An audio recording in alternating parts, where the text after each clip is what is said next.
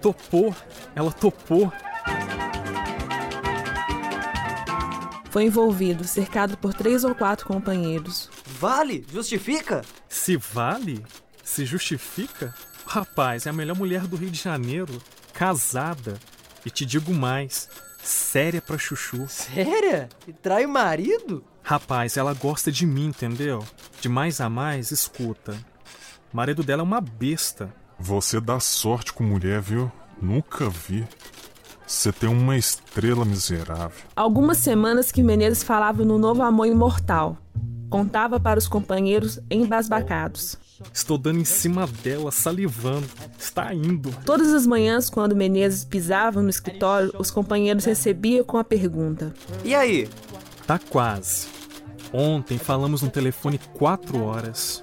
Isso não é mais cantado, isso é. O vento levou. Essa vale, vale, oh, sim senhor, perfeitamente. E se vale, ela nunca fez isso. Ela é de uma fidelidade mórbida, entendeu? Cara, eu sempre tive tara por mulher séria. Só acho graça em mulher séria. Finalmente, após 45 dias de telefonemas desvairados, eis que a moça capitula. Custou, poxa vida. Nunca uma mulher me resistiu tanto. É mesmo. Está faltando um detalhe: o apartamento. Tu me empresta o teu? Você é besta, rapaz. Minha mãe mora lá. Sossego, periquito. Escuta, escuta, deixa eu falar. A moça é séria, séria pra burro. Nunca vi tanta virtude na minha vida. E eu não posso levar para uma baiuca. Tem que ser, olha, um apartamento residencial, familiar. É um favor, cara, de mãe para filho caçula. E a minha mãe?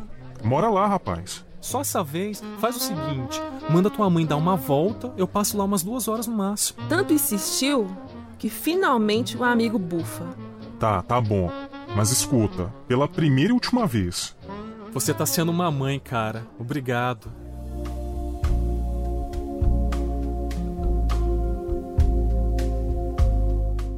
Oi, amor.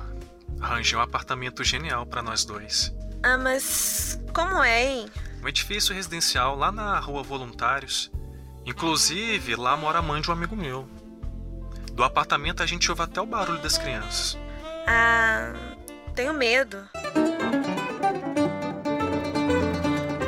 E o pediatra? Menezes chegou a tomar um susto. Enquanto o desgraçado trata das criancinhas é passado para trás.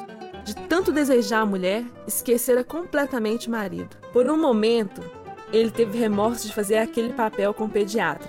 Na manhã seguinte, com a conivência de todo o escritório, não foi ao trabalho. Os colegas fizeram apenas uma exigência: que ele contasse tudo, todas as reações da moça. Ele queria se concentrar para a tarde de amor. Tomou, como diria mais tarde, textualmente, um banho de Cleópatra. A mãe, que era uma santa, emprestou-lhe o perfume.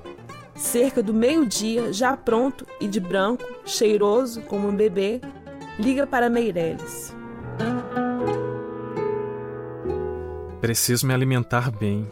Comeu e reforçou o almoço com uma gemada. Antes de sair de casa, ligou para Ieda. Nossa, estou nervosíssima. E ele com o coração aos pinotes. Um beijo bem molhado nessa boquinha. Pra ti também.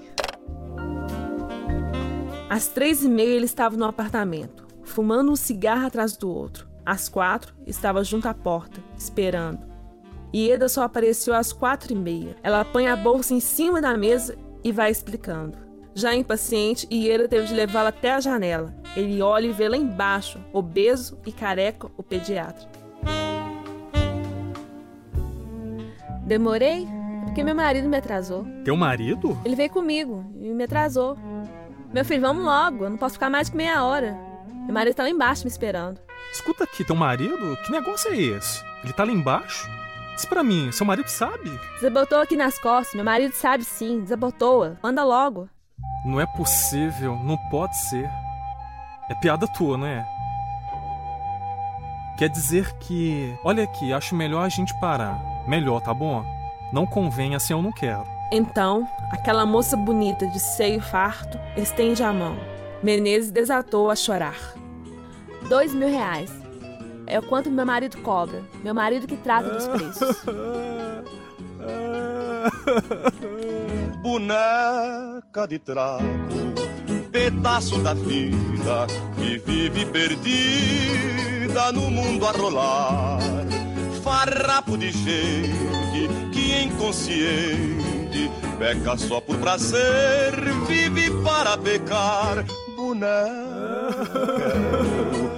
Com todo pecado, com todos os vícios, com tudo afinal. Eu quero esse corpo que a plebe deseja, embora ele seja prenúncio do mal.